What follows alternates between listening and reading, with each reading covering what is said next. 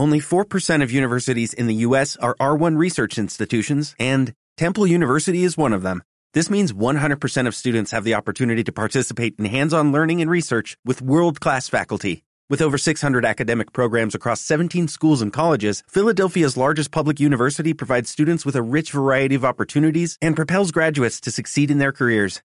Temple University. Schedule a campus tour today at admissions.temple.edu/visit.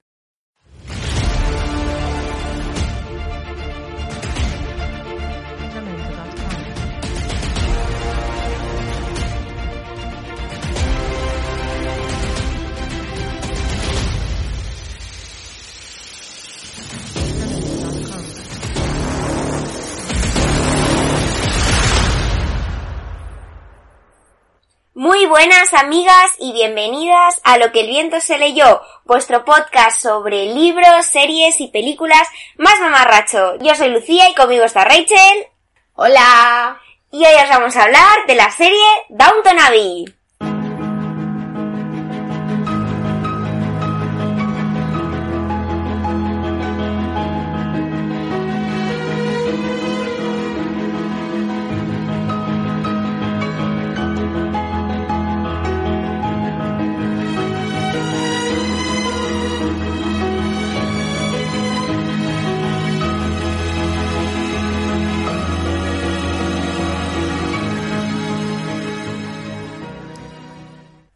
Bueno, que vamos a hablar de una de nuestras series favoritas.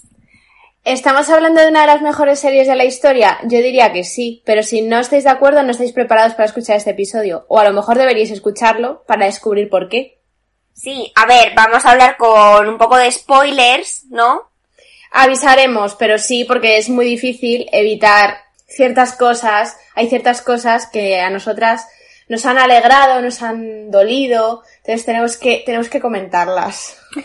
Entonces, pues eso, hablaremos de todo un poco, de cómo fue la grabación, de quiénes son los protagonistas, de las tramas un poco.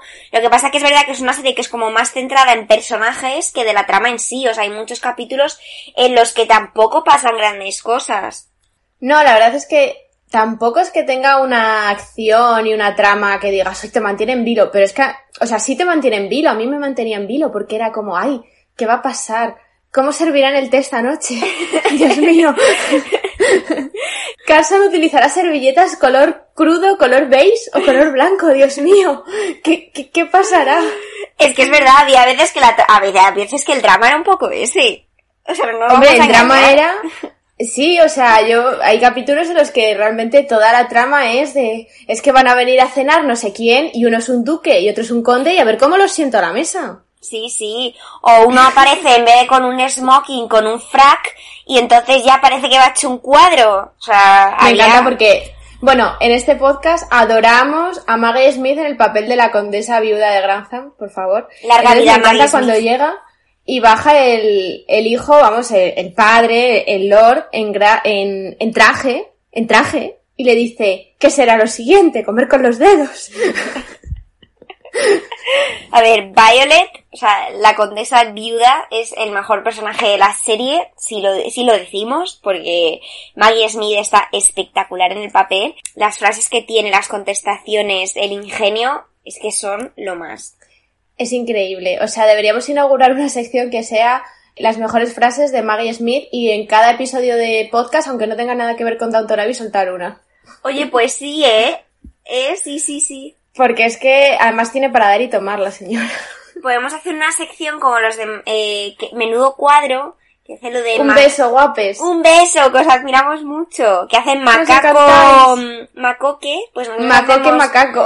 Pues hacemos lo mismo, tía. Violet o Sálvame. A ver qué contestación que das serio. Y a ver, ¿y qué? Violet o Belén Esteban. Exacto. Mira, vamos a dar una pensada a eso. Vamos a dar una pensada y os iremos informando en los próximos episodios. ¿Te imaginas? En plan, lo de... eh, somos una familia. No somos la mejor ni la peor. Pero somos una familia. ¿Quién dijo eso? Es que no lo sabemos. Pudo haber sido Violet o pudo haber sido Irene Esteban. No lo sabemos. Puede si haber sido la princesa del pueblo o la condesa de Grantham. Es que realmente las dos tienen un título nobiliario. Exacto. Si traemos algún invitado alguna vez, que traeremos, le hacemos esta sección, este juego. Mikey. Mikey. Ay, algún día nos Te estamos, te, te estamos tirando los fichas, sí. Siempre te las tiramos, pero ya algún, algún día surtirá el efecto. Ya nos has prometido ese café, ya nos lo tomaremos. Bueno, vamos a aclarar a nuestros oyentes que no es que él nos diga que no, es que nosotras tampoco le escribimos. Bueno, Nos da vergüenza. Que nosotros O le escribimos que había que ir a tomar un café cuando todo esto pasase y nos dijo que sí. O sea, Sí, o sea, no es que le estemos todo el rato diciendo, ay, por favor colabora, y nos diga que no, que es una excelente persona. Lo que pasa es que nosotras nos da vergüenza y no se lo decimos. para el episodio de las que son Bronte. tímidas. El episodio de las Bronte sí, porque hay que despellejar a la Charlotte. Exacto. Mikey es el indicado. Vamos a empezar un poquito a hablar de Abbey, que es que, como siempre, nos, pasan cosas y nos vamos. Entonces, bueno, vamos a empezar un poco introduciendo la serie. A ver, es una serie dramática para la televisión británica. Aquí está claro, son más británicos no pueden ser ellos. No. y está producida por Carnival Films y Masterpiece para IT, ITV, ITV y PBS. Y está creada y escrita principalmente por Julian Fellows y se estrenó en la, carrera- la cadena brit- británica que hemos dicho, la de ITV, en septiembre de 2010. Madre mía, ¿eh? 10 años ya. Parece que hace fue hace nada. Es que yo me acuerdo de verla, sí, en el instituto. Y nada, pues la serie se desarrolla alrededor de la vida de la familia del conde Grantham, que son aristócratas, su madre, su esposa, sus tres hijas y otros parientes y amigos. Que yo debo decir que es que esa casa era como una fonda y todo el mundo iba. O sea, siempre iba algún pariente o algún colega Y a se acoplarse. Además era como rollo. Es que estaba paseando por York y de repente he dicho, oh, ¿y por qué no me pasaré a saludar? Y ala, se acoplaba una semana. A mí eso me parecía, en fin. Bueno, esto al principio es, es a principios del reinado de Jorge V, en las primeras décadas del siglo XX. Y un poco la trama de fondo es pues el destino de los bienes de la casa y nada, especialmente lo que es Downton Abbey, porque bueno, ellos tienen muchas propiedades. Básicamente es eso, ¿qué pasa con Downton Abbey? ¿Y qué pasa con, con la familia que iba ahí? El conde Grantham, Robert Crowley, es el dueño de Downton Abbey, que es donde vive con la familia y con los criados, que también son una parte súper importante de esta serie, que es una de las cosas que nos gusta, que se le da y presta casi igual atención a la familia que a, la, a los criados. El título de conde y la casa y otros cuantos bienes, pues forman parte de un mayorazgo que se remonta a varias generaciones atrás y debe ser transmitido únicamente a herederos varones. Entonces, la serie empieza con que ha pasado la tragedia del Titanic y el heredero de Downton Abbey ha fallecido en, en este, bueno, ha fallecido, seguro que Bueno, ha desaparecido. el, el heredero de Downton Abbey. Y por derecho, la cosa debería pasar a Mary Crowley, que es la, la hija mayor, pero las leyes dictan que tiene que ser un heredero varón. Así que aparece el siguiente en la línea de sucesión, por así decirlo, que es Matthew Crowley, que es un primo que lejano, que pertenece a la, casa, a la clase media, sea, él es abogado, nunca ha formado parte de la aristocracia, ni se ha relacionado con gente de la aristocracia, y llega a la casa junto con su madre Isobel. Y bueno, aquí empieza todo. A ver, el hecho de que él sea abogado de clase media y que vaya a heredar el condado a ellos les provoca como una urticaria horrible, Mm. porque es como, Dios mío, clase media aquí en Downton, ¿qué va a pasar? Que a ver, te quiero decir, su padre era médico, su madre es enfermera, que tampoco es que digas lo va a heredar, que tampoco pasaría nada, pero que digas lo va a heredar un criado, ¿sabes? Que, que realmente que es una persona que tiene más formación que ellos de entrada, tiene Sí. más formación que Robert para manejar la hacienda Y más sentido común. y más sentido común y está más con los pies en la tierra. Pero para ellos eso es un drama.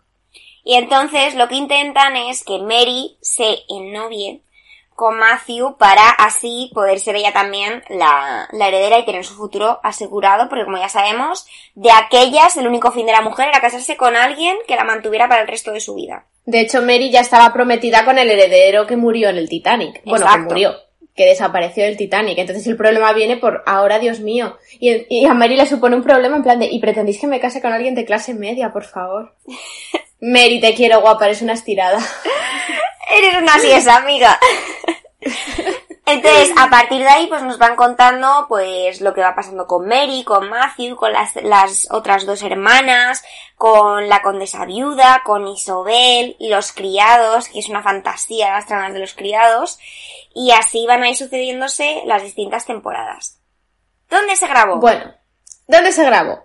El castillo que es Downton Abbey eh, existe de verdad, es el castillo de Highclere y está en Hampshire. Y la zona de los sirvientes eh, no existe de verdad, o a ver, tendrá habitaciones del servicio, pero eh, ellos las, construyeron en los estudios Sealing.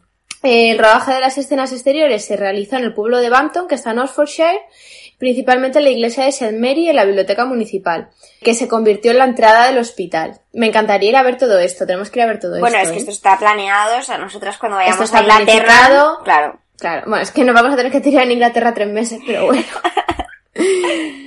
Y bueno, los personajes de las series a veces se refieren a los pueblos de Malton, de Isingworth y Kirby, que están situados en Yorkshire del norte. Y Ripon y Thirks también han sido mencionados alguna que otra vez. De hecho, a mí el que más me suena es Ripon, van muchísimo a Ripon, están todo el día en la, con, yendo. Sin embargo, la finca de Downton es un lugar ficticio y nada, es eh, la villa ficticia de Downton, que es un topónimo inglés de varias poblaciones en diferentes condados, excepto Yorkshire. Y bueno, la primera temporada tuvo un costo estimado de 2 millones de libras por episodio. Ahí es nada. Entonces, esto la convierte a Downton Abbey en la serie británica más cara producida hasta ese momento. Y también es el drama británico de más éxito desde Brideshead Revisited, con índices de audiencia de más de 20 millones de espectadores. Esto es una barbaridad. Eso es una barbaridad. Pocas series tienen eso. De hecho, ha triunfado hasta en Estados Unidos, que en Estados Unidos son muy suyos y solo les gustan sus series. Pues no, Downton Abbey también la ven. Exacto. Y bueno, el opening que habéis escuchado en, al principio es el que abre la serie en todos los capítulos y la música fue compuesta por John Loon, no confundí con John Lennon, y se chistaco. y se titula Did I Make the Most of Loving You? Que es eso, no es como muy mítico, pero cada vez que lo escuchas pues se transporta a esas tardes o noches viendo, bebiéndote un té que pasabas pues viendo esta serie. Esta serie pues ha tenido un impacto cultural y algunos de los artículos de moda que usaban los personajes han tenido un resurgimiento en el interés popular en Reino Unido y en cualquier lugar donde se emite la serie y pues volvieron a ponerse muy de moda las faldas midis, los vestidos de cuentas, los abrigos de caza, que es que hay que decir que el vestuario de esta serie es espectacular. Es impresionante, o sea, es impresionante. Sobre todo Mary en las primeras temporadas y luego a mí me flipa el estilo de Edith en las últimas temporadas. Sí. Cuando van estilo años 20, cuando ya son los años 20, que van con el corte bob, con la cinta, las Con la cinta, sí, es súper bonito. Súper bonito. O sea, he de decir que al principio muy fan de Mary, pero luego me fui fijando cómo fueron evolucionando el estilo de Edith y espectacular. Y esa escena de Sibyl con, con los pantalones, bueno, de mis favoritas. Ahí fue donde me enamoré de la serie. Muy, muy guay. Bueno, Mary en la película sale guapísima. Los vestidos que lleva Mary en la película son espectaculares, espectaculares. Mary además es que iba siempre de punta en blanco. Es que es muy guapa, o sea, tiene una belleza muy especial. Tiene una belleza muy aristócrata, o sea, es el papel de su vida. Yo la he visto en otra serie, pero es que realmente es como, es que tú solo puedes hacer de noble inglesa, hija. Es, es, es verdad, no te lo imaginas es que, eres. Sí, sí. Es que con unos vaqueros y con una camisa se hace como raro verla. No, no, no, no. The Quality Bill fue un infructuoso intento de legislación introducido en, el Parlamento en 2013 que hubiera permitido la igualdad en la herencia de los títulos a las mujeres. Es decir, pues un poco de que va la trama de la serie, ¿no? De que las mujeres no pueden heredar el título. Y, se le apodó la ley de Antonavi, porque intentaba arreglar, pues esto, el problema que tenía Lady Mary de no poder heredar pese a ser la, la eh, primogénita, que, hijo, que tendría que haber heredado ella. Pues sí. Y bueno, luego la decoración usada en Downton Abbey inspiró al representante de US, Aaron Shock, a redecorar sus oficinas del Congreso en un estilo más lujoso. Nos ha jodido. Claro. Es que yo también tendría, ¿sabes? Yo también decoraría mi casa estilo Downton Abbey, si pudiera. Eso es otra de las cosas que, jo, la decoración es espectacular. Aunque se suele mantener siempre los mismos escenarios, como que no cambian mucho hasta Yo creo que a partir de la cuarta temporada sí que empezamos a ver otras casas, como otras localizaciones. Lo principal es la casa, y la casa es espectacular. Sí. Está muy cuidado todo. Y bueno, en la cultura popular pues también hemos tenido ciertas referencias a esta serie, porque lo que hemos dicho ha sido muy y es muy famosa. Y por ejemplo, en Padre de Familia, en el episodio Chap Stewie, el deseo de Stewie de no haber nacido lo transporta a una época como la de Downton. Luego también en, a eso me hizo mucha gracia, en Iron Man 3, Happy Hogan es fan de Downton Abbey. De hecho, hay un momento en el que está en el hospital y le ponen Downton Abbey y está una escena que sale Lady Sibyl y tal y me, y me hizo mucha gracia. Está, anda. Está muy bien. Y luego en Enthys Return to Sender, Maki hace referencia a Downton Abbey mientras habla con Dinotso sobre los problemas que tiene para encontrar apartamento. Bueno, es que qué fantasía, que es que si no lo habéis visto, no sé, ¿qué más necesitáis? Pues os vamos a dar más. Ya os hemos contado un poco la trama, ¿no? De que va, pues, eh, tres hijas, que de repente llega un nuevo heredero, eh, van a intentar pescarlo, pero no se va a dejar tan fácil. Ingleses. Exacto. Y, y, sus movidas. Ingleses y sus movidas. Pero no contentas con esto, pues os vamos a hablar un poquito de los personajes para que les vayáis cogiendo cariño. Y pues ya está. Y esta noche digáis, hoy empiezo a ver Downton Abbey. Exacto. Que aquí en alguno, cuando hablemos de algunos personajes que hablaremos un poco de sus tramas, habrá algún spoiler, pero es lo que decimos, aunque os sepáis algún spoiler, mm, merece la pena seguir viéndola. Yo, por ejemplo, al ver, al ver, al ir pasando para ver cuántas temporadas tenía, me hice el spoiler de que, aviso de spoiler, Mary Alerta de spoiler. Mary y acababan juntos. Y, mm, o sea, era un spoiler porque durante las dos primeras temporadas pues un tira y afloja continuo. Y me hice el spoiler de que al final acababan casándose y aún así es que estaba exactamente igual de enganchada porque lo que interesa es cómo han llegado hasta allí y qué es lo que ha ido pasando por el camino. Aunque eh, os comáis algún spoiler, merece la pena seguir viéndola. Sí, sí, realmente no es tanto la trama como la calidad de la serie. Sí. Aunque bueno, yo recomiendo no ver el final. bueno, exacto. Pero bueno, ¿qué tal si lo veis? La temporada final, intentar evitar spoilers de los últimos episodios, más que nada por porque es muy bonito cómo cierran todas las tramas y hombre, por lo menos el episodio de Navidad, que es el último. Así que bueno, vamos a empezar hablando de, del conde, que es Robert Crowley. Es el séptimo conde de Grantham y el actual conde. Y es el esposo de Cora, el hijo de Violet, que Violet es McGonagall, para que os hagáis la idea. y el padre de Mary, Edith y Sybil. Está muy orgulloso de Downton, es el lugar en el que, en el que creció y se toma muy en serio su responsabilidad con la propiedad. Lo que pasa es que es verdad que es un poco inútil. Sí, bastante. Y mm, él encarna los valores tradicionales de, de la aristocracia. No rehuye todo progreso, pero es reacio a los cambios y es muy protector y muy leal a su familia y a sus sirvientes. Eso es algo que me gusta mucho porque la familia tiene mucha lealtad a los sirvientes. Sí. Y bueno, a pesar de esto, de todas sus virtudes, la adhesión de Robert a la tradición lo decepciona en otros, lo en otros aspectos. A menudo se, lo que he dicho, se, se resiste un poco a las moderneces que van a ser beneficiosas para la administración de la finca, especialmente después de que su hija Mary se una a su yerno Tom, que, spoiler, no son, no están casados, Mary y Tom, ¿vale? Si no ha visto la serie, no son pareja. Pero al final, últimas temporadas de la serie, él empeora su estado de salud y son eh, Tom y Mary los que se hacen cargo de la hacienda, gracias a Dios, porque si no, este señor le iba a, bueno, a ver, porque no se le daba muy bien. Este señor, o sea, al final, su manera de administrar la hacienda era que alguien invirtiese muchísimo dinero e ir tirando de eso, pero no invertirlo para fabricar X cosa o para tener ganado o para tener agricultores, cultivar la tierra y demás, no, o sea, era meter dinero, meter dinero, meter dinero e ir pagando de ese dinero los sueldos de los criados y sacarle cero partido a Downton como, como propiedad y como, entre comillas, empresa. Este señor era muy inútil.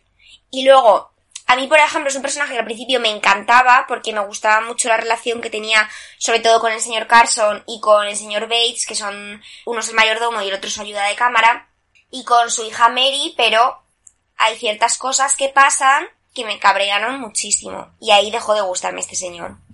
Sí, la verdad es que sí. O sea, al principio siempre le he visto como un señor tradicional, pero en el fondo muy justo, muy razonable, pero ha habido momentos en los que no, no se puede estar de acuerdo con lo que ha hecho. No, lo siento. No, ha tenido actitudes con Mary cuando... Muy feas. Sí, cuando, alerta de spoiler, muere Matthew, como queriéndola dejar de lado, como queriendo que esté triste, que esté enferma, mmm, para que no gestionase la propiedad, o sea, cosas muy sucias que a mí me hicieron que mi, mi imagen final de él se fuese un poquito al garete, la verdad.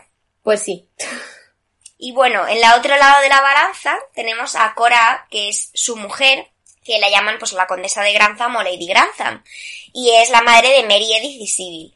Eh, aunque es una rica heredera estadounidense, que es algo que recuerdan constantemente, ha adoptado el estilo de vida de la aristocracia británica, aunque es verdad que ella muchas veces se queja de lo arcaico que le siguen pareciendo determinadas costumbres británicas. Tiene una mente como más progresista, más abierta, y todo el rato sus, eh, sus hijas, Lady Violet y su marido se lo atribuyen a su americanidad. Su naturaleza trabajadora, porque claro, estas señoras no trabajan, o sea, a ver, dice que tiene el Ni trabajan ni piensan trabajar jamás. Exacto.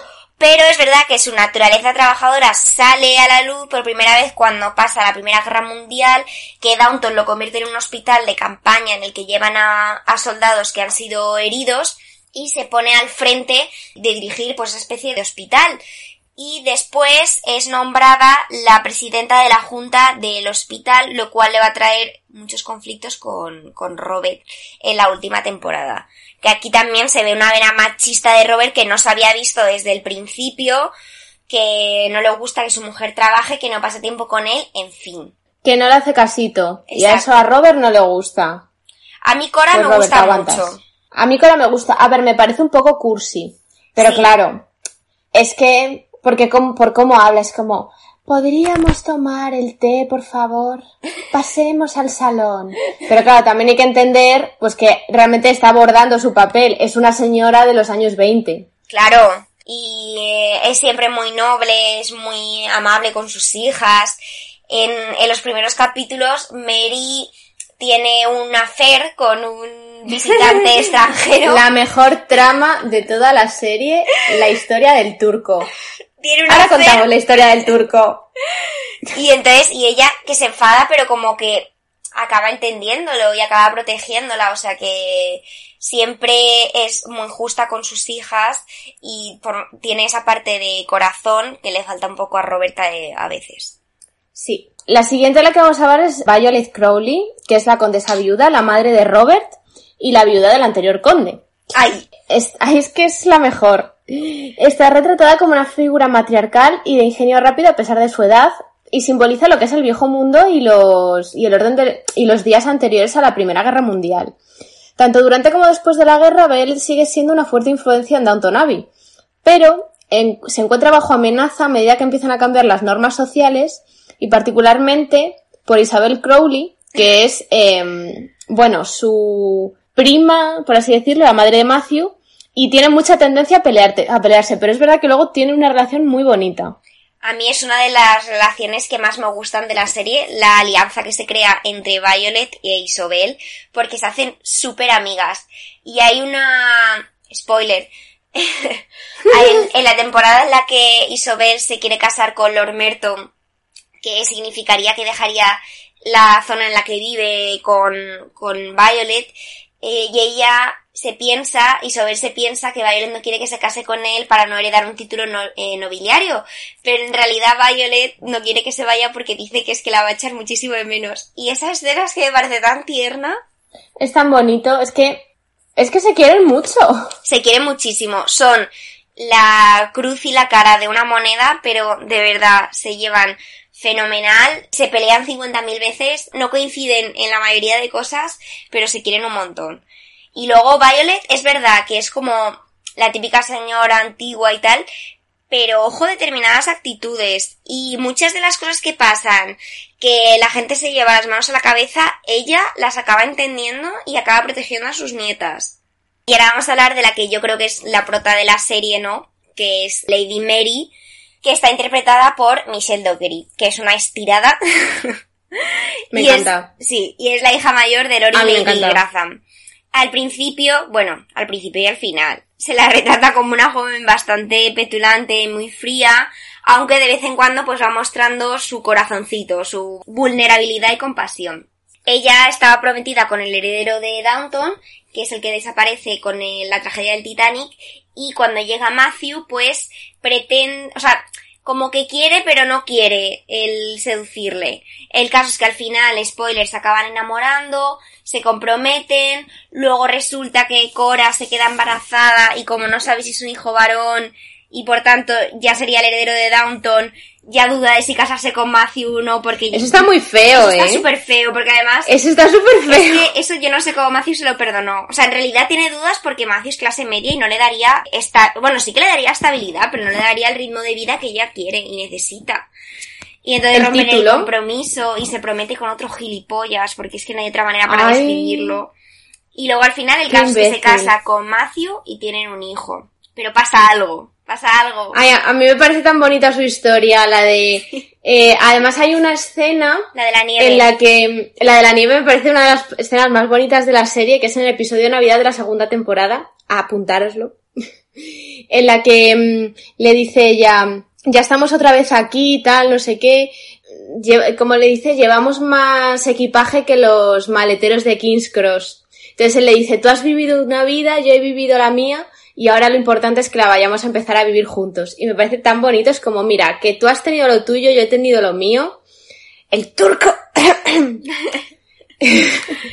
Pero que a partir de ahora lo que importa es nuestra vida juntos a partir de hoy. Y me parece súper bonito. Y le pidió matrimonio bajo la nieve. Es preciosa, esa escena es preciosa. Encima ella va guapísima. Bueno, es que es espectacular. Filomena Vibes. El caso es que tienen un hijo y el día que nace el hijo, pues termina la tercera temporada de una forma que ninguno nos esperábamos, que es que Matthew muere en un accidente de coche, mira. Me parece lo más gratuito Sí. y de lo más ruin eso que hicieron. Sí. Es verdad que por lo visto el actor avisó de que se quería ir de la serie. En el momento en que se fue otro personaje, alerta de spoiler, Lady Civil también muere. Es que mi personaje favo. Sí. Entonces, cuando ella dijo que se, que, cuando el personaje de Civil dijo la serie, él anunció que también quería irse. Entonces tuvieron que preparar un final y claro, tenía que ser un final trágico porque se acababa de casar y no hubiera colado mucho que Matthew mm, no colaba con su personalidad que él la dejara por otra, ni, aparte él seguiría siendo el heredero, no podría dejar de salir en la serie. Entonces, pues optaron por la vía trágica y, y pues eso, le mataron. Trágicamente, el día que nacía su hijo, es que me parece. O sea, podían haberlo aguantado un poquito más, un poquito más. Que es que además Mary le dice que anda, vete, que es que tenemos toda la vida para disfrutar de, de este bebé y es como, perdón, ¿qué, qué acaba de Eso pasar? es horroroso. O sea, me pareció. Yo, de hecho, ahí dejé de ver la serie, estuve un tiempo sin volver a verla. Porque es que me. No sabía cómo podía continuar la serie sin el protagonista. Sí, es que es verdad. Y el caso Además es que que... era un personaje súper guay. Sí, sí, era, era un personaje que estaba muy bien hecho, muy bien desarrollado. Era muy mono. El caso es que Era Mary, monísimo. pues, sigue su vida, que no vamos a ponernos a contraquito, pero vamos, que el caso es que tiene bastante varios Ella pasa un luto, lo supera. Sí. Sí. Hay uno que particularmente con el, con el que se va a un hotel a chingar. Porque ella quiere saber si son compatibles en ese aspecto antes de casarnos. Ahí yo le puse la corona de reina. Sí, sí, y, pero alerta de spoiler, luego le dice que no se va a casar con él. Con lo cual, él se queda como su, le hieren su orgullo en plan de, entonces no te ha gustado. Y ella se queda con una cara de bueno. A ver, no. ¿Cómo te lo explico? Y bueno, ella tiene muchos pretendientes. Sí, a mí me gustaba Pero, mucho. eh, ¿Cómo se? es- Yo creo que es Charles Blake el que. Charles Blake, a mí, el de los cerdos. El de los cerdos. Que es un señor que va a hacer un estudio sobre las granjas en Downton y tal, y a mí ese me gustaba mucho. Sí. Me parecía que era cañero y que le daba como mucha... Tenía mucha química con ella. Pero al final conoce a un conductor de coches de carreras. Irónicamente, su primer marido murió en un accidente de coche. Entonces ella conoce a un conductor de coches de carreras con el que tiene mucho feeling, pero mm, salen alguna vez, mm, pero ella le deja porque dice que no quiere volver a pasar por lo que pasó con su primer matrimonio, de morirse en un accidente de coche. Y a ver, es que él se la juega tal. Pero al final la convencen y dice que, a ver, que si es el amor de su vida, bueno, no, mentira, el amor de su vida era Matthew. Pero bueno. que si le quiere y tal, que, que vuelva, que, que, que lo intente con él. Entonces, pues nada, tiene un final feliz con él. Previo permiso de Matthew, porque hay una escena muy bonita en la que va al, a la tumba de Matthew y le dice que algo así como nunca querré a nadie como a ti, pero tengo que seguir mi vida. Ay, es que esa escena también, qué bonita. He de decir que Mary, o sea, es el personaje con más claroscuros. No me gusta al final de la, de la serie, casi al final, la putada que le hace a Edith. O sea, Se porta fatal con Edith. Se Se, llaman fatal, pero se porta muy mal. O sea, al principio es verdad que es una cosa de las dos, luego Edith cambia mucho y, y quiere mucho, o sea, como que no, no le hace ninguna putada a Mary y Mary a ella sí le tiene un, bueno, es que le tiene un asco que no puede ni ver. O sea, es una cosa exagerada. Se odian a muerte, pero es que no es normal que dos hermanas se odien así, o sea. Pero llega un punto que ya es más por parte de Mary que de Edith y en la última temporada, casi en los últimos episodios, le hace una putada demasiado gorda que Tom la llama de todo, la insulta, le dice cómo ha podido ser eso, cómo puede ser tan rastrera, tan egoísta. Bueno, la pone de vuelta y media. La verdad es que no me gustó que le hiciesen eso al personaje tan al final, porque, jo, la deja en muy mal lugar. Hay un momento en la película que a mí me gusta mucho que le dice la abuela que, porque yo siempre las he comparado, a mí me parece muy parecida a la abuela. Sí. Y entonces Le, le dice a la abuela que ella se imagina dentro de 40 años a una, como dice, una refunfuñona Mary, como que es lo que soy yo ahora, pero tú eres el legado de Downton. Y es verdad, porque Mary todo el rato está intentando que Downton no se pierda, que sea eh, pues mm, el legado de su familia, el legado de sus hijos. Entonces sí que se redime un poco. Ella actúa como actúa. Lo que no tiene nombre es lo que le hace a, a Edith, pero es que ella se ha educado así, en definitiva, con lo de ser una estirada y tal. Sí, lo que pasa que hay veces que es demasiado. Pero luego es verdad que su mejor amiga es la su sirvienta, o sea, es Ana. Su. Hombre, es que me encanta, tiene una relación preciosa. Sí, o sea, es que tiene sus cosas, porque es una estirada, es una snob, porque es una snob, pero Sí. luego su mejor amiga es su doncella personal, o sea que es un personaje complejo, está muy bien hecho, muy bien desarrollado, Michelle Dockery lo hace genial, lo hace fenomenal, y es un personaje al que acabas amando y odiando un poquito a la vez, aunque solo sea un poquito. Sí. Y bueno, vamos a hablar de la segunda hija de Edith. eh, al principio Edith Crowley, al final de la serie Edith Pelham. Eh, bueno, alerta de spoiler. Marquesa de Exam. Yes. Acaba siendo marquesa. Ole Edith, un beso guapa. Reina. No, antes la olvidada. Porque, de hecho, hay un momento en que el padre es súper cruel y dice, bueno, a ver, Lady Mary, o sea, Mary va a ser nuestra heredera. Sibyl va a ser la hija trabajadora y tal. Y luego está Edith, que es la que nos va a cuidar cuando seamos viejos, la solterona. Y me parece muy bien que, pues eso, que También no. las cosas.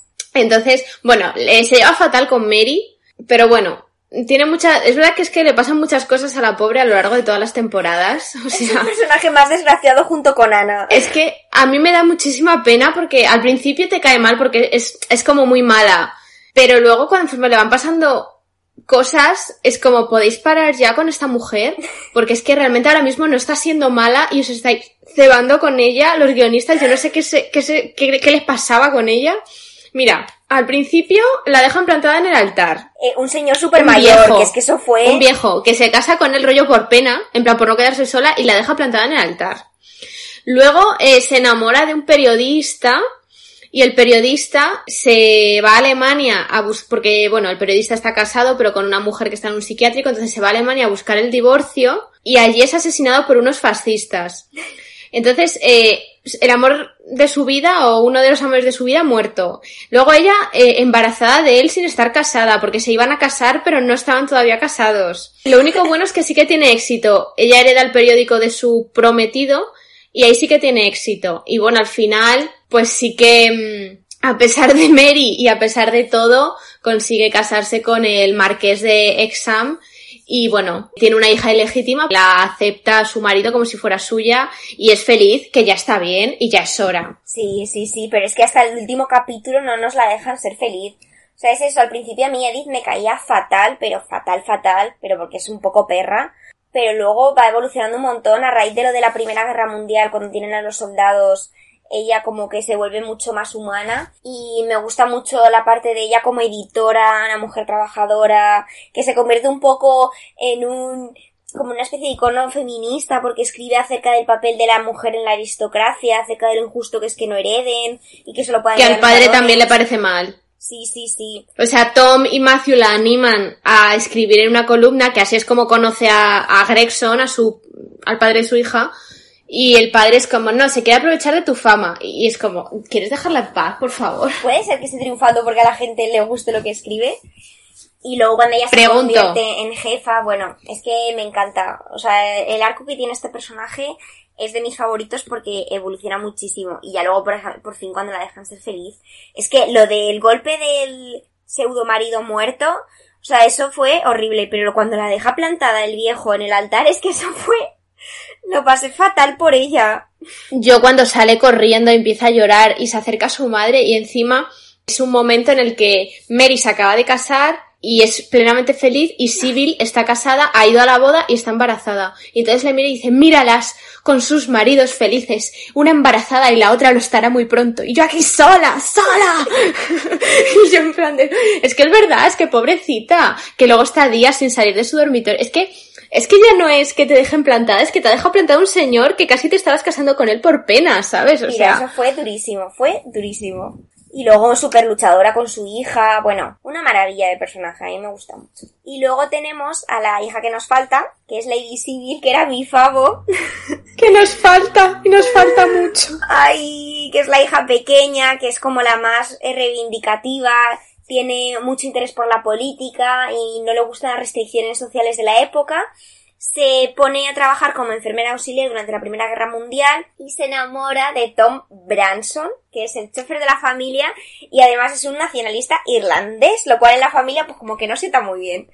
Y católico. Exacto. Y chofer. Sí, sí, chofer. Y al final de la segunda temporada, pues se casan al final con el beneplácito de Lord Grantham y se muda a Dublín y luego vuelve embarazada y regresan a Downton, pero, ay, da a luz a su hija, pero muere después del parto debido a una, bueno, a una patología que se llama eclampsia. Y Dios. Es un capítulo muy dramático. Horrible. Porque además es horroroso porque, bueno, nosotras sabemos un poco del tema. Entonces la chica empieza a tener los las piernas muy hinchadas y la tensión muy alta, que es uno de los signo- síntomas de la preeclampsia y luego de la posterior eclampsia, que es una enfermedad, incluso a día de hoy, la- te puedes morir de eclampsia en el, en el Sí, parto sí. y posparto. Pero claro, O sea la que ella que- es peor. De aquella es todavía peor. Entonces están todo el rato avisando de que algo no va bien, no va bien, pero es como, no, es normal que esté rara porque está pariendo, no sé qué. Y, y es como, es crónica de una muerte anunciada. Y es horroroso porque de repente se queda Tom en una familia que no es la suya, que no le acepta del todo, con una hija que es aristócrata, pero él está en contra de todo ese estilo de vida. Entonces a partir de ahí empieza un, un arco muy chulo con el personaje de Tom, pero vamos, que a Sylvie la echaremos de menos toda la vida. Es que además era súper risueña, súper amable, súper Buena, encantadora. era muy buena. Era guapísima. Es que, y es que es eso, en el capítulo tú vas, a ver, a lo mejor alguien que no entienda, pues, eh, no se fija tanto. Pero es que, es verdad, estábamos tú y yo viéndolo, viendo cómo tenía las piernas hinchadas, cómo tenía la tensión alta y tu mierda, preeclampsia. Y luego ya cuando empieza como a tener alucinaciones, Es como ya "No, está, eclampsia". parto". Y tú diciendo, mierda, la eclampsia. Y cuando empieza a convulsionar dices, no puede ser, no puede ser. Horrible. Es horroroso. Y de hecho, en ese capítulo dice la señora Hughes, dice, se ha muerto el alma, eh, se- nos ha dejado el alma más pura de esta casa. Y es verdad, porque todos son muy buenos con los criados y son buenas personas, pero es verdad que como civil no hay otra. Y eh, fue, fue tristísimo. Era, es que era la alegría de la casa. Sí, es verdad. Y bueno, hablando de gente triste, de cosas tristes, vamos a pasar a hablar de Matthew Crowley, que es el primo lejano, que viene, eh, es el heredero, el nuevo heredero, y le resulta un poco complicado hacerse al estilo de vida aristocrático. De hecho, él eh, sigue trabajando como abogado y se dedica los fines de semana a la vida aristócrata. Que eso a, a la Violet le deja como, ¿qué es un fin de semana? O sea, ¿qué es esto? Se enamora de Mary, como hemos dicho, pero las circunstancias o Mary siendo una snobs los separan y se compromete con Lavinia Swire, que es una pánfila que encuentra, vete tú a saber dónde en Londres.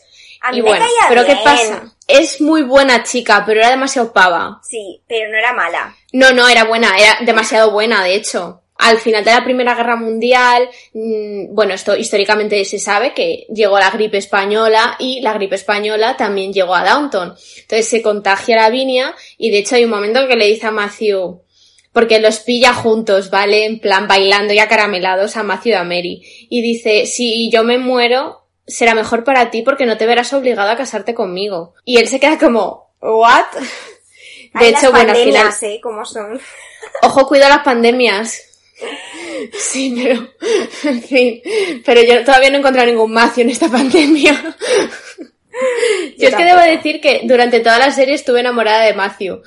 Pero bueno. Yo primero, yo de Matthew y luego me enamoré de Tom, he de reconocerlo.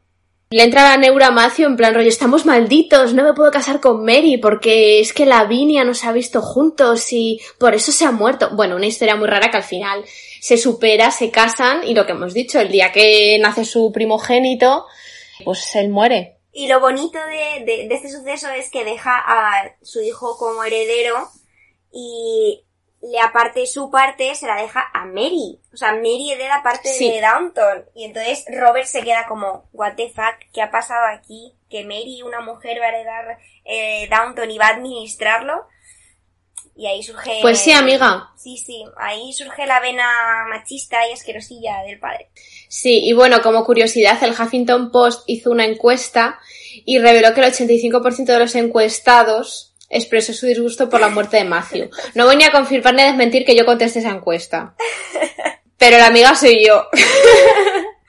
y Maureen Ryan del Huffington Post declaró que creía que la muerte de Matthew fue beneficiosa para la historia ya que sus eh, tramas se habían vuelto un poco repetitivas. A ver, es verdad que para Mary, o sea, ¿qué ibas a hacer si no le ponías otros tramas, otros pretendientes, otras, no sé, otros intereses. Bueno, esa es su opinión. Yo hubiera estado 15 temporadas viendo cómo Mary y Matthew eran felices administrando la finca. A ver, sí, tendrían que haberse buscado, yo que sé, una crisis matrimonial, unos cuernos, un... algo por ahí. Hubiera sido incluso más descorazonador. Sí, puede ser. Matthew llega a Downton con su madre, que ya os hemos mencionado, que es eh, el personaje antagonista de Lady Violet, que es Isobel Grey que es la madre viuda de Matthew. Y un tema recurrente durante todas las temporadas es el choque entre ella, que tiene una mente súper progresista, súper avanzada, o sea, ya quisiera mucha gente de ahora tener la, mentalidad que tiene esa mujer en la serie, y el choque con, con la familia, o sea, con Lord Grantham y con Lady Violet, sobre todo. Es una ex enfermera y le encantan las causas perdidas y las causas caritativas. Todo el rato está pensando cómo ayudar es verdad que hay una parte, durante una parte de la, de la serie se vuelve un poco cansina, durante la Primera Guerra Mundial. Sí, porque se siente un poco como excluida, es como, señora, es que no es tu casa. A ver, no es tu casa. Es como que al no ser la protagonista ayudando le joroba un poco, que es un personaje maravilloso y al final acaba volviéndose súper amiga de Lady Violet, se convierte como en una especie de segunda madre con Mary.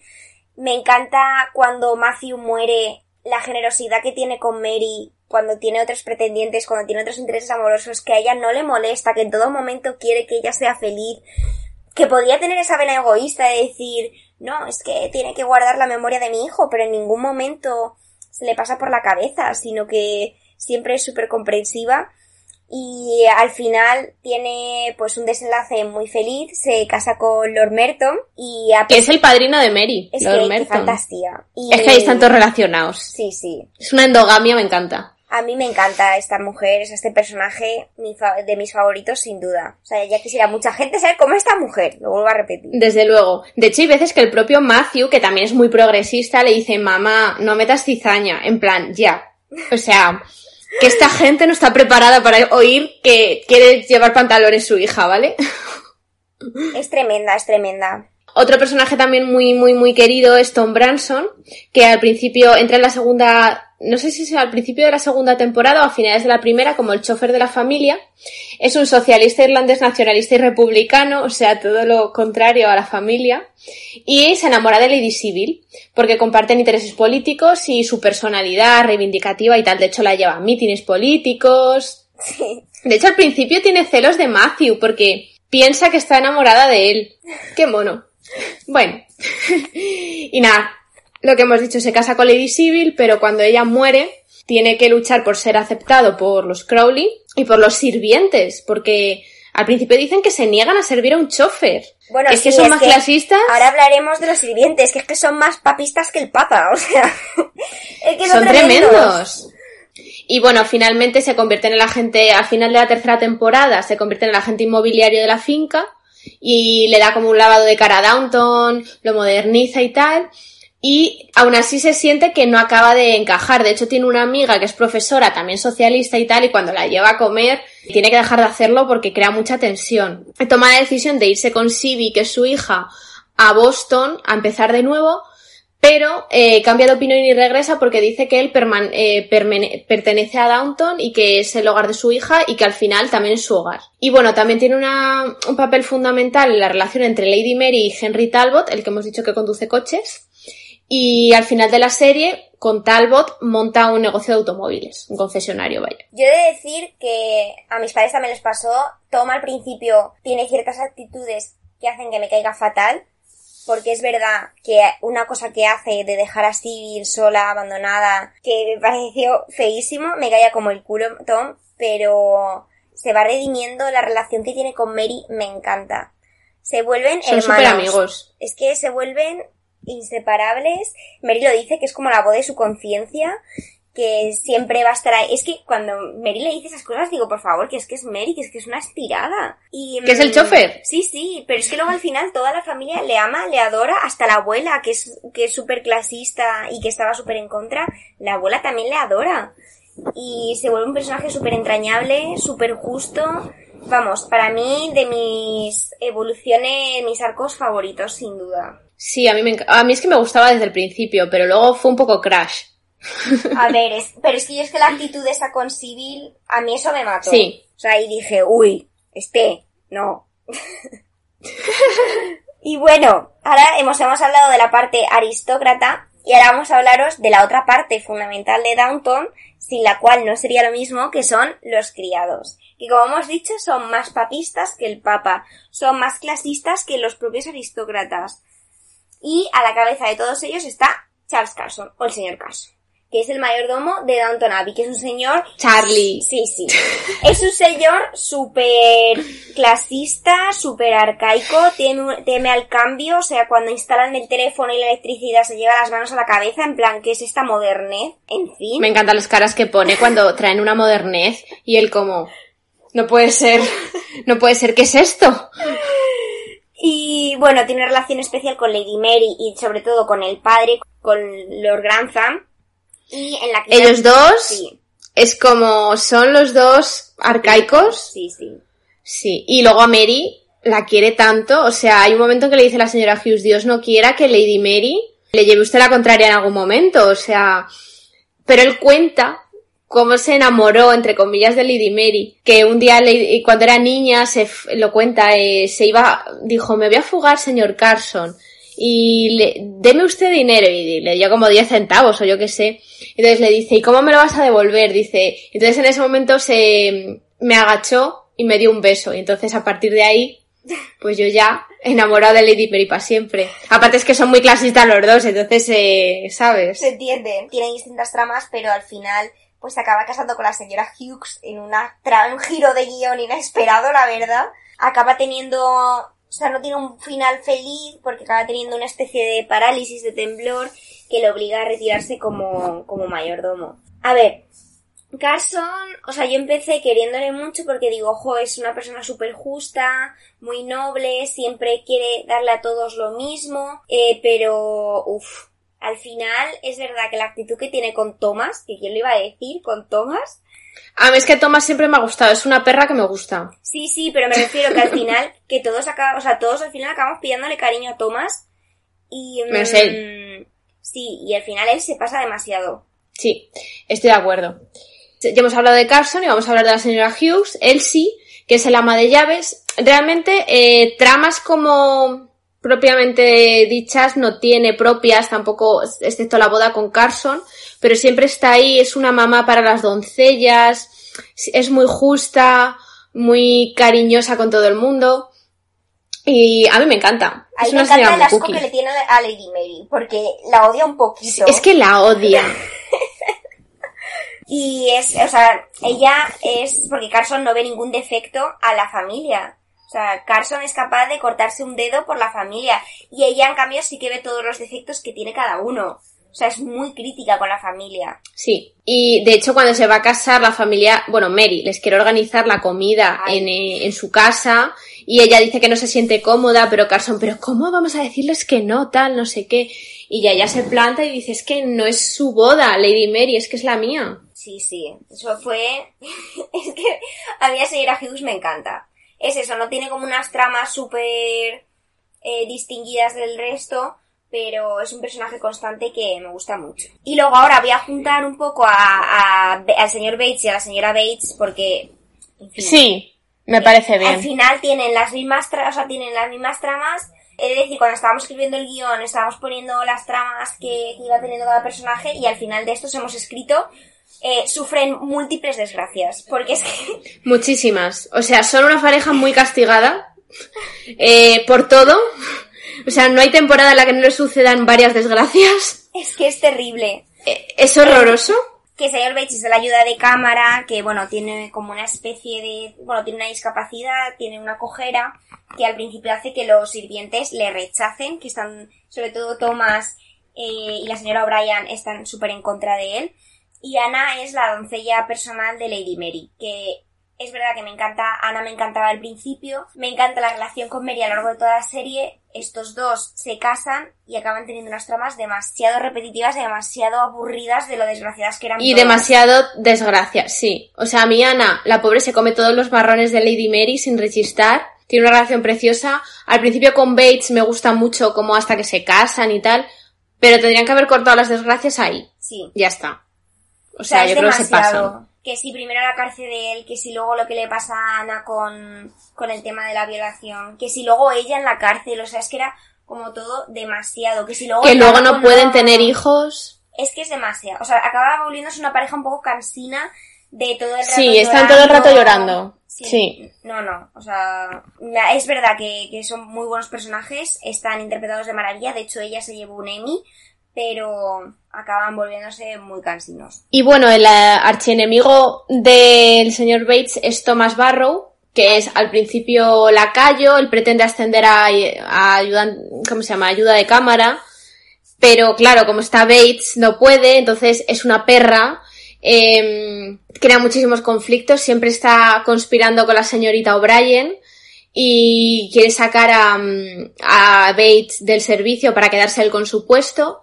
Y bueno, Thomas es, es un personaje homosexual, entonces tiene ahí el conflicto. De hecho, siempre está diciendo que ojalá no fuera como soy, porque en esa época, mm, No evidentemente, no estaba bien visto, no se podía casar, no podía tener una relación con un hombre. Entonces él siempre es como, de hecho, llega un momento en que se llega a incluso poner un, un tratamiento médico para curarse, eh, que ya le dice, creo que es el médico que le ayuda, le dice, "Mm, es que usted es como es, tiene que aceptarse tal como es y no debe cambiar.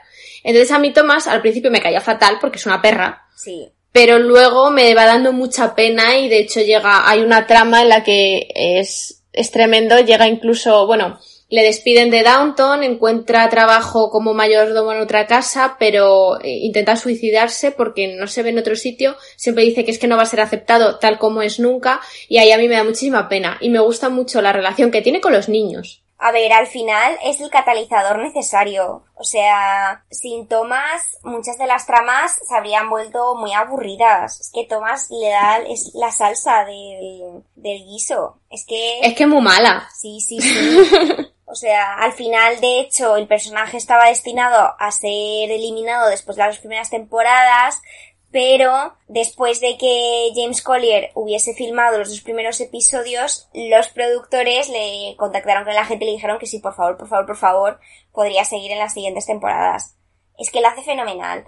Es un personaje que acaba hasta siendo tierno, o sea, porque acabas A mí, entendiendo sí, los el conflicto personal que tiene, el conflicto interno con, con su homosexualidad, que es verdad que me sorprende la mente abierta que tienen la gente de la familia y la mayoría de los sirvientes, en plan, el señor Carson lo todo sabe el mundo, y le da igual. sí, todo el mundo dice Tomás es como es y ya está. No, es verdad no que no lo ven como algo positivo, o sea, lo ven como No, una enfermedad. O sea, lo ven como una normalidad, porque dicen, Tomás no es normal, pero es como es. O sea, no es, quiero decir, lo ven con una mentalidad del siglo, de principios del siglo XX.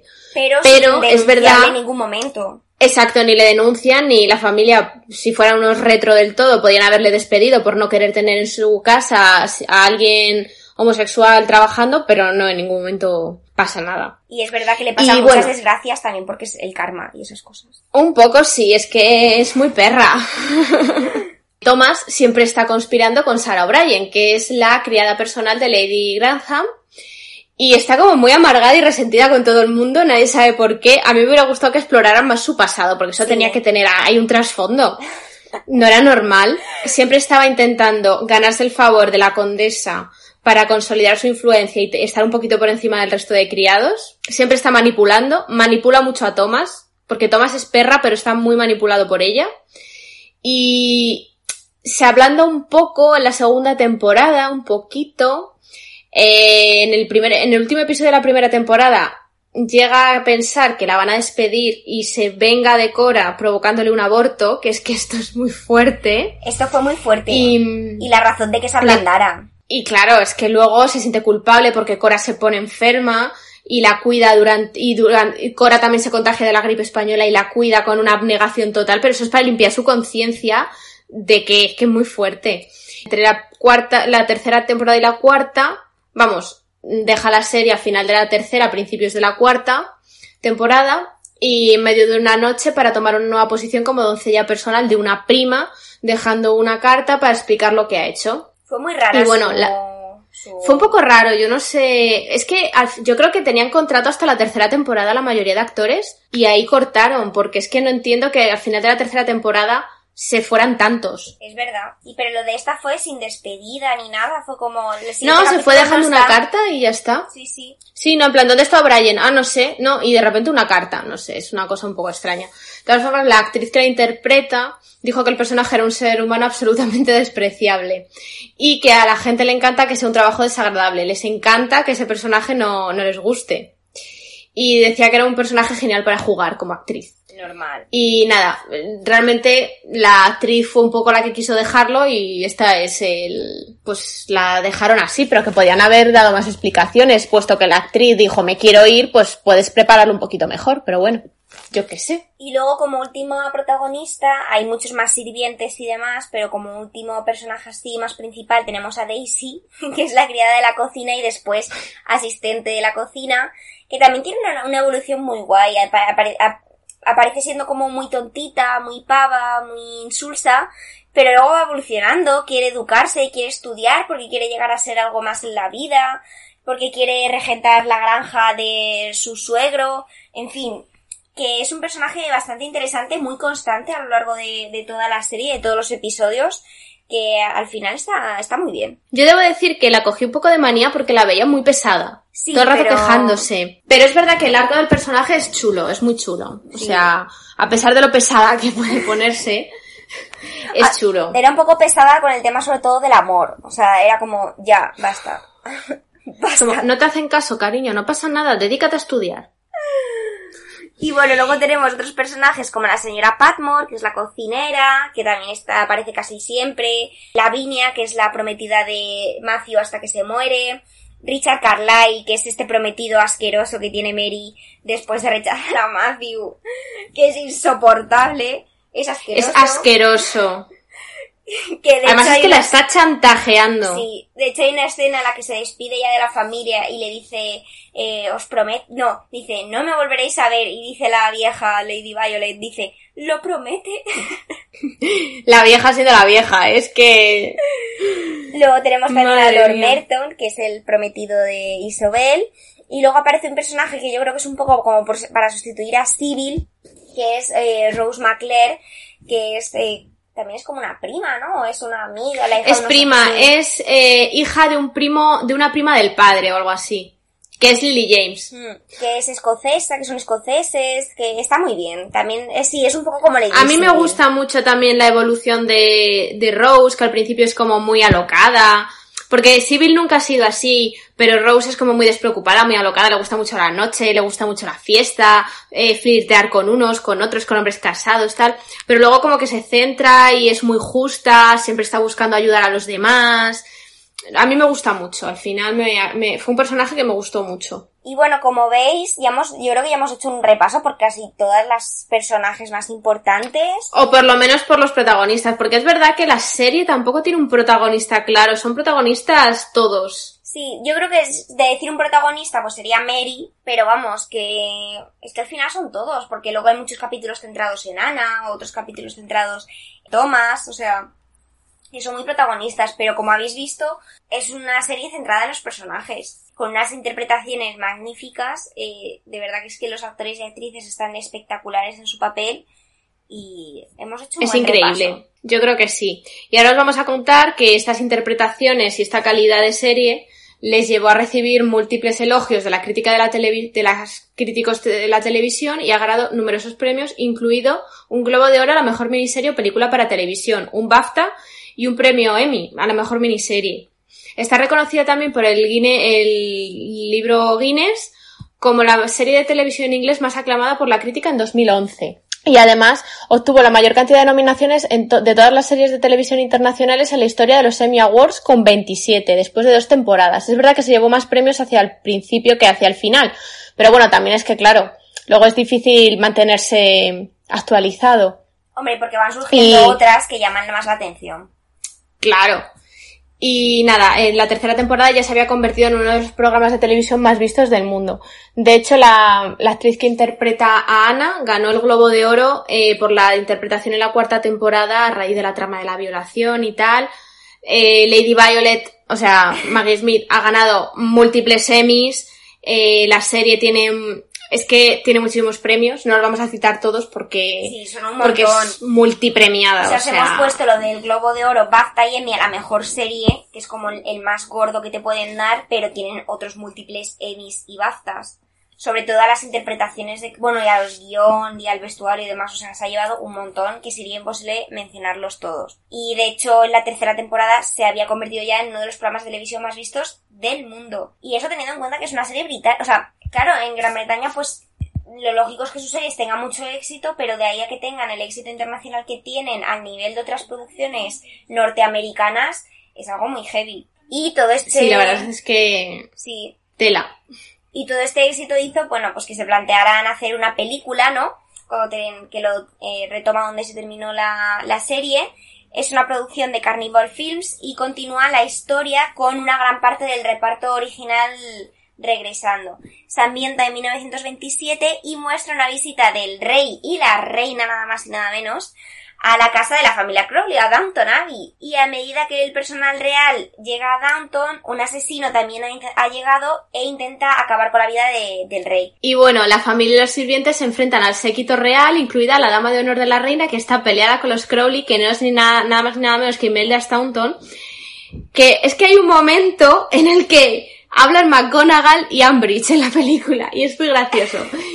Y, y nada, están regañados por un tema de herencia. Es muy chula la película, espectacular. O sea, eh, a, partir del 20 de diciembre de 2019 ha recaudado 96,9 millones de dólares en los Estados Unidos y Canadá y 94,9 millones en otros territorios para un total mundial de 191,8 millones. Es una barbaridad. la serie, la película es es espectacular. De hecho, tuvieron más presupuesto. Al hacer para cine dijeron que podían hacer cosas que en televisión no podían hacer, juegos de cámara y tal, es espectacular. Y de hecho, si no queréis ver la serie porque digáis, ay, es que a mí los ingleses no me gustan. Bueno, pues tú te lo pierdes, chica. Pero puedes ver la película como una película de época sin más y es muy, muy buena. Muy, muy chula a mí me parece un cierre espectacular para la serie. Ya lo fue el episodio de Navidad de la sexta temporada, pero la, la película es un cierre de oro, vamos. Se estaban planteando hacer una segunda película, pero es que no es necesario. Déjalo así. Pues la han confirmado. Lo que pasa es que por el pues tema del coronavirus no, no, no, han podido grabar, pero está confirmada. Además han dicho que Maggie Smith no va a salir por el tema del COVID. Y, y, y es como, vamos a ver, vais a matar a la vieja, porque ¿qué otra cosa vais a hacer? Como la vieja de Cuéntame, que ya la matarán en este Bueno, que ahora Digo cuéntame, yo. ha volado a 2020 y te imaginas que aparece la vieja. Casi no deberían salir ni los... ni los padres. No, el otro día estuve yo echando cuentas. Bueno, esto no tiene que ver con Downton Abbey, pero dije, es que los hijos mayores tienen como 70 años. En fin, Si eres guionista de Cuéntame y nos estás escuchando, darle un buen broche. Ha sido una gran serie española, pero darle un buen broche final y acabar ya, por favor. Y bueno, ahora para acabar nosotras también este magnífico episodio. Bueno, no, para terminar os hablaremos de otra cosa, pero ahora, para cerrar un poco Sí. todas las, eh, el tema de la serie y demás, vamos a hablaros de unas cuantas curiosidades que hemos encontrado por ahí. Y la primera O que nosotros sabíamos, porque estábamos ahí agazapadas cual zarigüeyas en el rodaje en Heikel Castle. Por ejemplo, eh, se rodaron casi 100 comidas alrededor de la mesa, eh, gracias a un total de 100 personas en el equipo. Y las 26 semanas de rodaje de cada temporada se exponían en un tablero en la pared lleno de posits de colores. Y servir la mesa es que es una coreografía, eh, es como bailar. Y lo hicieron, hicieron un total de 53 cenas, 14 almuerzos y 24 desayunos. A mí los desayunos me encantaban. Bueno, Debo decirlo, era lo que más me gustaba. Pero luego comían súper poco, era en plan, les ponían una mesa tremenda para luego comerse medio croissant. Sí, pero porque podían. Es para, es, eh, o sea, de verdad, son, hombre, es donde se desarrollan las, las principales tramas, en la biblioteca Sí, alrededor de la mesa. y alrededor de la mesa. Y Lisa Heathcote es la cocinera y sus platos evidentemente están fríos porque tienen que esperar para grabar, tienen que rodar varias tomas, eh, aunque parezcan comestibles. Y eh, lo más importante pues era el color. En ese total de 91 comidas a la mesa, pues como hemos dicho, siempre ha habido revelaciones, tramas, secretos, peleas, en fin, de todo un poco. Las tramas principales se desarrollaban en torno a la mesa. Sí, sí, sí. Las movidas siempre han sido ahí. Porque es con donde estaban Y los bueno. invitados. Claro, porque siempre estaban los gorrones ahí. Y bueno, las comidas en la serie se preparaban en la planta baja del, del castillo, que era donde estaban los criados, pero esto en realidad en el castillo original, como hemos dicho, no existe. Esto se rodaba en los estudios Ealing, que están creados por el nominado Lemmy Donald Boots, pero no, no existen en la realidad. Lo sentimos un montón. que la banda sonora está inspirada en el amor. Le, arriba está Lady Mary con sus conquistas, eh, casi ocho, ojo. y abajo Es que era están, muy reina. abajo están Bates y Anna, eh, a los que les pasa de todo, como ya hemos dicho. Y el compositor John Lund se inspiró en las relaciones, pues gran parte de la música trata del amor. La melodía principal, pues captura la esencia de la casa, la historia, la energía, en fin. Y la música que recuerda al fallecido Matthew aparece desde la cuarta temporada de forma fantasmal.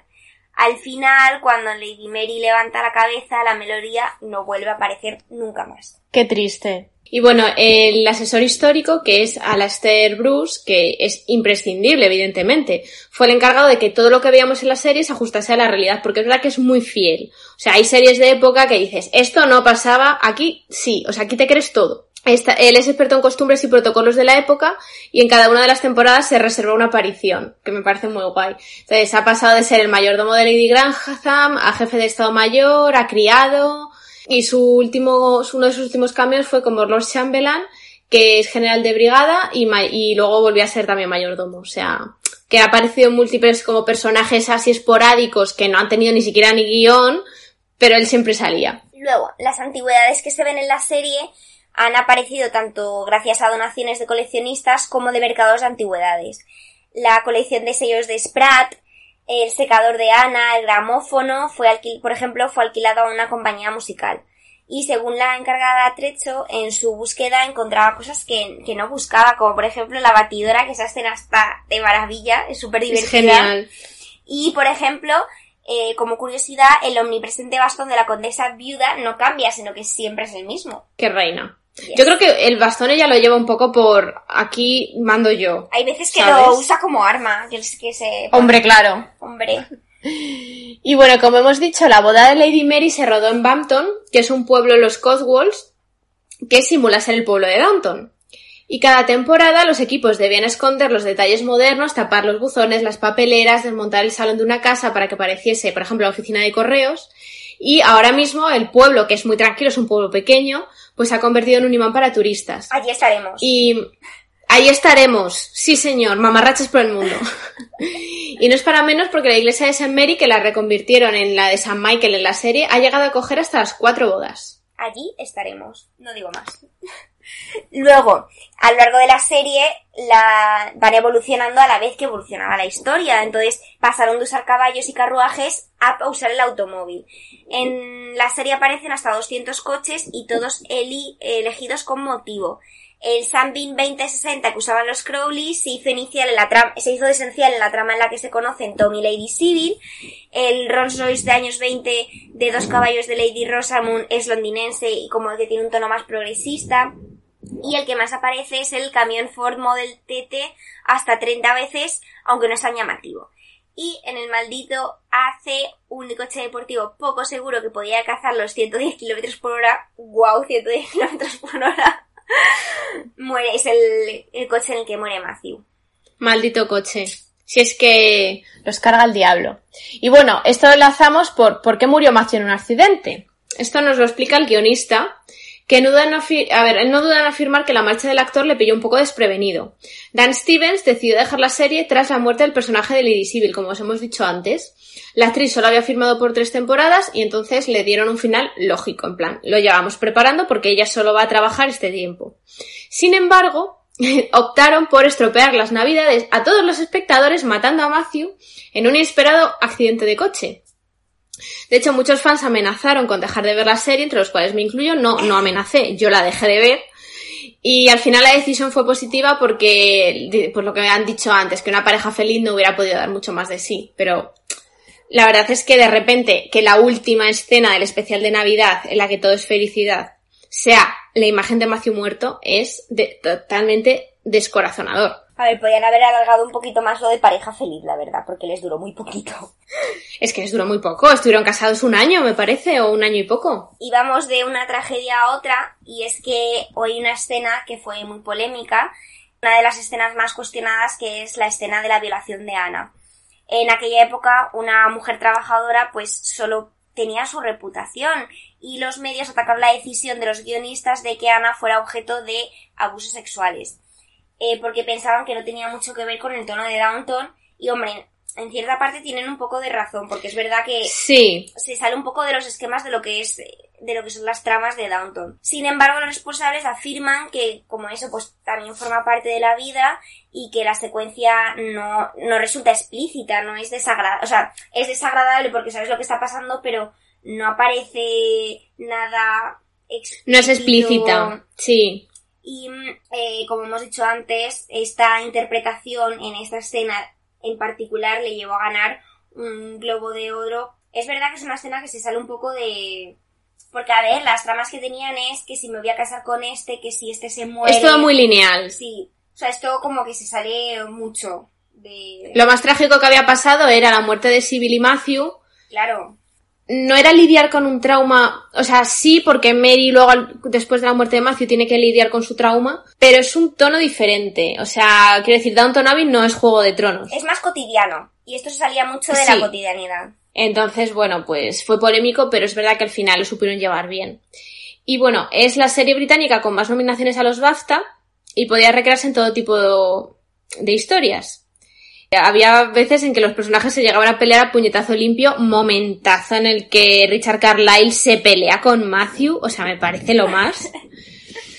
Y el actor que eh, Richard E. Grant, eh, que es el cabecilla de la compañía de teatro en la sexta temporada de Juego de Tronos, le puso tanto ímpetu a la pelea, a una pelea, que acabó hasta con una costilla rota. En fin. Él, que lo vive, lo vive. Así como curiosidades más chiquitinas, Elizabeth McGovern, que es Lady Grantham, eh, tiene una banda y se llama Sadie and the Hot Heads y de vez en cuando tiene una colaboración de Michelle Dockery, que es la que interpreta a su hija, a Mary Crowley. Que bueno, eh, Michelle Dockery alguna vez ha cantado en la serie algún villancico o en la guerra dan un concierto y canta. canta muy bien. O sea, sí que podemos ver que canta.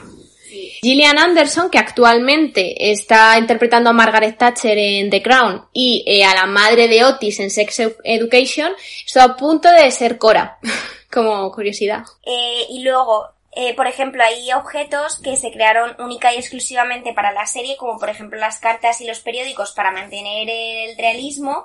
Y como hemos dicho, la comida es de verdad, pero con el paso de la jornada pues solía ponerse en mal estado. Qué asco.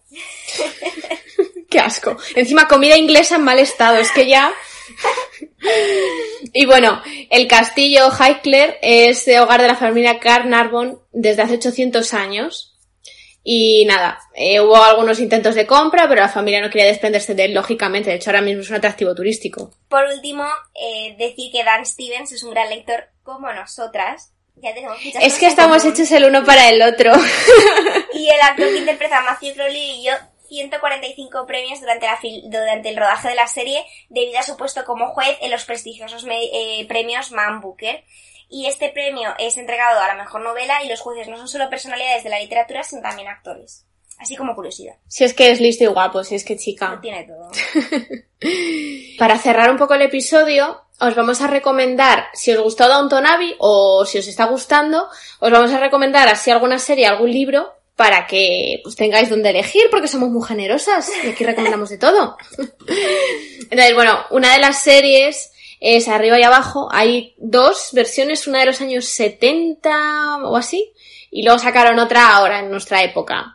Y bueno, pues es también historias de criados y de aristócratas. Pero esto es en Londres, si no me equivoco. O en una ciudad grande, por lo menos. No es en un pueblo como Downton. Luego tenemos Gran Hotel, que es una serie española, que está muy bien. Yo no soy muy fan de Azaña Salamanca. O sea, parece que no soy fan de nadie. Pero Eh, no, sí a ver. Lucía odia a todo el mundo. a todas las actrices. Adriana Ugarte, un beso guapa.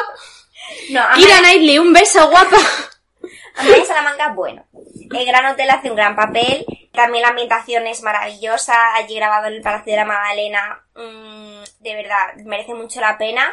Y además sale este actor que ahora mismo no recuerdo su nombre, que es el que hace de Berlín en La Casa de Papel. Era. Eh, sí, Pedro, Pedro Alonso. Ese, Pedro Alonso, que estoy enamorada de ese hombre. Y sale John González. Así para John las millennials que nos estéis escuchando. Sale John González. ¿Qué queréis en la vida? Y luego, si os habéis quedado con ganas de ver a británicos, a ingleses, hablando con ese acento, pues os recomendamos de Peaky Blinders, que no tiene nada que ver, o sea, nada que ver, pero bueno, también es la historia de una familia inglesa, la época es totalmente distinta porque es, eh, bueno, no, totalmente distinta no, más o menos por ahí, porque... Los años 20, ¿no? Sí, porque es Revolución Rusa, o sea, Revolución Rusa para en adelante, o sea, que es misma época, pero como un tono muy distinto porque es toda la zona industrial de Inglaterra, no la parte de la campiña inglesa, sino la, toda la zona industrial. Pero que si queréis ver una serie de gran calidad, con una escenografía espectacular, una luz, unas interpretaciones de lujo, y ambientada en Inglaterra, Piggy Blinders es vuestra serie. Bueno, y si queréis seguir con ingleses o con escoceses, podéis ver Outlander. Outlander está basada en los libros de Diana, Diana Gabaldon, Forastera y todos estos. Y nada, pues es una serie en la que hay un viaje en el tiempo y además tenemos escoceses en el siglo XVIII.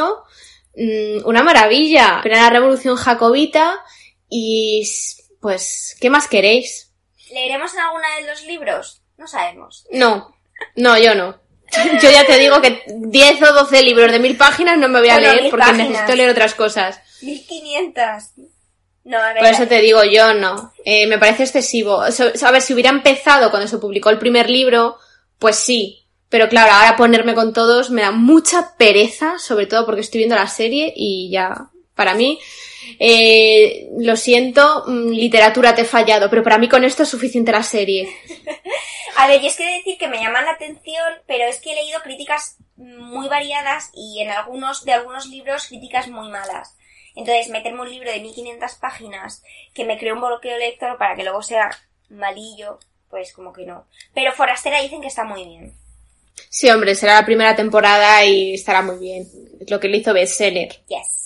Y bueno, si queréis seguir con series de época y tal, pues Mad Men es de los años 60 aproximadamente y también está muy centrada en los personajes como Downton, Mm. más que en las tramas. Y bueno, pues os la recomendamos también. Eh, también os recomendamos la miniserie, porque en realidad creo que fueron seis episodios, seis, siete u ocho Sí, de, seis, ocho o así. del tiempo entre costuras, que es la serie basada en el libro de María Dueñas. que también es de Adriano Ugarte. que, mm, bueno, es que luego os vamos a mencionar otras series de Adriano Ugarte, pero que también está ambientada en los años anteriores a la guerra civil, guerra civil y los años posteriores hasta la Segunda Guerra Mundial. También, pues eso, una ambientación de lujo, con unos protagonistas. El vestuario. Sí, con unos protagonistas increíbles. Sale, ay, ¿cómo se llama este hombre? Hoy no me sale ningún nombre. Peter Vives. Peter Vives, que también sale las Cheetah Girls. Hombre, Peter Vives de la Disney Channel al tiempo entre costuras. Si a- eso, no es- eso no es triunfar en la vida, ¿acaso? Es que sí que lo es, pero bueno. y es nuestro crush. Es nuestro crush de las Cheetah Girls. Que luego sale en, bueno, en otra que también podéis ver si os ha gustado Downton Abbey, que es eh, Velvet. También os puede gustar. Cierto. También un Sí, vestuario también. de la ambientación muy guay, la, el vestuario muy chulo. Sale Peter Vives. Y ¿Qué luego, más queréis? Exacto. Miguel Ángel Silvestre. Exacto. Y luego, pues eso, si no queréis dejar a los británicos porque estáis enamorada de los británicos, pues os veis de Crown, que os cuenta la historia y punto. Es tal cual la historia, pero os cuenta la historia y están desgranando como hacemos nosotras en los episodios de cuentos de hadas. Es decir, no os vamos a costar, pues Isabel II nació en 1926, bla, bla, bla. No, os van a contar la mierda. Pues eso es lo que hace The Crown. Es fiel a la historia, pero fiel hasta el final. Y cuenta la mierda que pasó Lady Di en sus años de matrimonio con Charles. Que ya os Y hemos así. contado nosotros antes, ¿eh? Todo se ha dicho. Os remitimos al episodio de Lady Diana. Podéis seguir viendo también otra serie española ambientada más o menos en la época de Downton Abbey, que es Seis Hermanas. Esta fue una serie diaria que no duró tampoco mucho, No. alrededor de un año o así. O sea que la podéis ver Es perfectamente. asequible. De hecho, es asequible, los episodios tampoco eran demasiado largos, seguro que hay resúmenes en internet. Y, mm, y bueno, pues es la historia, pues eso, de seis hermanas, que en el primer episodio fallece su padre, es un poco sobrevivir, sin poder heredar, la fortuna, un rollo Downton, también aristócratas, pero bueno. Es sobrevivir No. siendo mujer. Sí, sobrevivir siendo mujer en una época en la que no era fácil ser mujer. Entonces Exacto. también os la recomendamos. Y eh, pues lo último, dos series que yo no he visto, que son La Señora, la señora y La República, que sale Adriana Ugarte. Bueno, la señora es la A ver, yo la señora la recomiendo por dos motivos. El primero, po- porque es una pasada de serie en cuanto a trama, está muy bien, es la historia de una mujer que, bueno, esto es primera temporada, tiene que hacerse cargo de la mina familiar y tal, y cómo ser mujer en los años 20. Y luego el segundo motivo es que está rodada en mis dos pueblos, por favor. Y que sale Rodolfo Sancho, ¿no? Y sale Rodolfo Sancho que hace de cura. No sé si os sonará el pájaro espino, pues es como el pájaro espino, pero a la española. Pues la historia está. de amor entre esta mujer y un cura que están enamorados desde pequeños, pero él se mete a cura. Señor, por favor. Y está rodada en mis pueblos. Es que, chica, en mi pueblo de Asturias y mi pueblo de Madrid. Es que, ¿qué más queréis? ¿Que son los pueblos más bonitos de toda España? Puede pues ser. sí, puede ser. Por eso los han elegido para rodar la señora. Y luego la República es el spin-off cuando acabó la señora. Algunos personajes de, de la señora se trasladaron a Madrid porque esto está, o sea, la señora se desarrolla en Asturias. Pues algún personaje se traslada a Madrid en la época de la República, en el 1931, y siguió con otras tramas también muy chulas. Sale Félix Gómez, que también es un crash. Sí, lo es. Y además cocina bien. Y cocina bien. Es que lo tiene todo el chaval. Y nada, pues, ¿qué más queréis? Yo os animaría un montón a verlas. Además, tampoco son demasiado largas. Son series, a lo mejor. cortas. La República tiene dos temporadas y La Señora tiene tres. O sea, y tampoco de, a lo mejor de diez episodios. Tampoco es una cosa. Y pues, hasta aquí hemos llegado, ¿no? Sí, sí, sí. Luego, pues lo de libros, pues os recomendamos El tiempo entre costuras y como- igual que la serie, evidentemente. Y luego, pues la saga esta de la Villa de las Telas, que es una de mis grandes pendientes para este año. Lo que pasa que Rachel no me nos puede dejar porque estamos confinaditas, confinaditas. Mi pueblo muy bonito, pero muy confinado. Y yo mi barrio por poco nos ha confinado, pero vamos.